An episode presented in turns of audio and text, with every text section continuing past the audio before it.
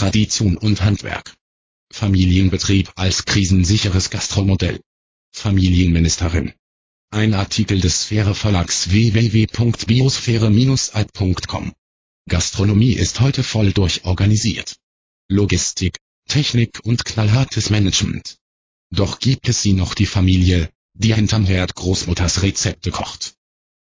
Vier Kinder, fünf Enkel, entsprechend viel Schwiegersöhne gibt es, die auch mal anpacken im Adler, der in Eglingen schon über 200 Jahre an der einzigen Straßenkreuzung die Ortsmitte markiert. Roma Marianne drapiert anmutig Servietten und Besteck an den 70 Plätzen dieser gemütlichen Gaststube, Europa Rudi eilt von der Geschirrschublade hinter der Theke zu seiner lieben Gattin hin und wieder zurück.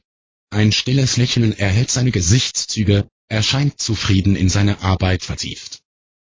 Dazwischen, darüber, daneben, im Hintergrund und an vorderster Front schneidet Doris König Zwiebeln, schöpft das Fleisch in die Schüssel, schält Kartoffeln, rührt die Soße, rennt zum Kühlraum, steckt Enkel Emma den Schnuller in den Mund, während sie mit energischem Zwischenruf den aufkeimenden Kinderstreit schlichtet. Dass sie sich daneben noch ganz entspannt unterhalten kann, sind ihre beiden Töchter gewöhnt. Sie genießen ihren Blitzbesuch in Mamas Küche bei einer dampfenden Tasse Kaffee und einem leckeren Stück selbstgebackenen Kuchen.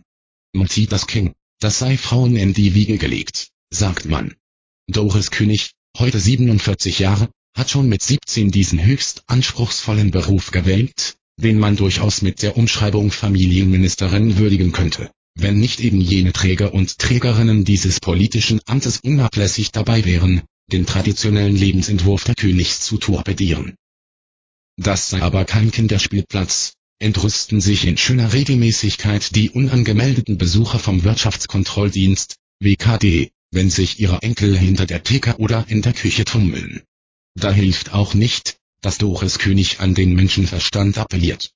Ihre Gäste freut aigus, es gibt wohl doch eine schweigende Mehrheit mit Herz für Kinder. Doch die Paragraphen interessiert nicht, dass schon vor 25 Jahren die Babys im Laufstall in der Küche mit Mama brabbeln. Zu eisernen Ketten geschmiedete Regeln wissen nichts von Kinderaugen, die mit angeborener Neugier das pure Leben erblicken wollen, die Kraft in der Arbeit der Eltern spüren, die Werkzeuge, die Fertigkeiten bestaunen und nachahmen wollen. Kinder lernen ständig und dem Adler besonders viel. Das war schon immer so, nicht nur zu Großmutters Zeiten. Doris König ist aufgewachsen, als traurige Kinderaugen auf Plakaten mahnten. Ich bin ein Schlüsselkind. Kindererziehung sei eine der anspruchsvollsten Lebensaufgaben, warb die Regierung für das Familienglück. Müttern, die diesen schwierigen Job ernst nahmen, legte niemand Stolpersteine in den Weg. Seinerzeit blickte der Westen mit Häme auf das Gesellschaftsmodell im Osten. In den DDR-Kinderkrippen werden Kinder enteignet, so sagte man, zur staatlich korrekten Erziehung. Und was passiert 22 Jahre nach der Wiedervereinigung? Ganztagsschulen, Kinderkrippen auch im Westen, die Erziehung wird neudeutsch outgesorgt, ausgelagert, die Industrie braucht Humankapital. Menschen, Mütter und Väter, die sich in unselbstständiger, voll versicherungspflichtiger Arbeit zum Wohle der überschuldeten Staatskassen wohler fühlen als am, wie Zyniker zerrbildhaft formulieren, heimischen Herd. Doris König steht am heimischen Herd und dies mit Leidenschaft. Gerade kommt ihr Gatte herein und ruft. Ist der Vesperteller schon fertig? Einmal Käsekuchen. Rudolf König, Foto in der Diashow unten, steht meist abends hinter der Theke, denn am Tag muss er raus aufs Feld. 50 Hektar treibt er um, ein Betrieb mittlerer Größe.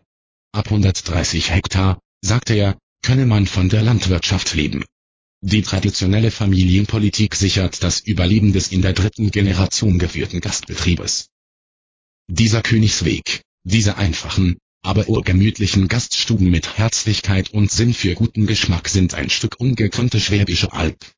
Für deren Stammtische gibt es keine Auszeichnung, noch Gütesiegel obwohl sie das gesellschaftliche Rückgrat bilden, die Albgemeinden zusammenschweißen, ebenso wie das Kirchlein im Dorfe. Doch Familie König bleibt bescheiden und freut sich über den herbstlichen Hochbetrieb. Obwohl Eiglingen abseits der Lautertal-Tourismuswege liegt, finden viele Gäste hierher. Warum? Stammgäste, lacht die Wirtin, viele waren schon als Kinder bei uns. In Zeiten von Fleischtransporten rund um den Globus fühlen sich die Gäste vor Königstellern irgendwie daheim. Sie wissen. Die Erdäpfel für den leckeren Kartoffelsalat kommen vom Königsacker, das Rind- und Schweinefleisch aus dem Königsstall. Auf der Speisekarte steht nur Königliches, am Schlachttag. Leber, Rinderzunge, Siedfleisch und natürlich gesundes Wild, weil natürlich gelebt, aus der königlichen Heimat ihrer Schwäbischen Alb. Printausgabe. Sphäre 3 2012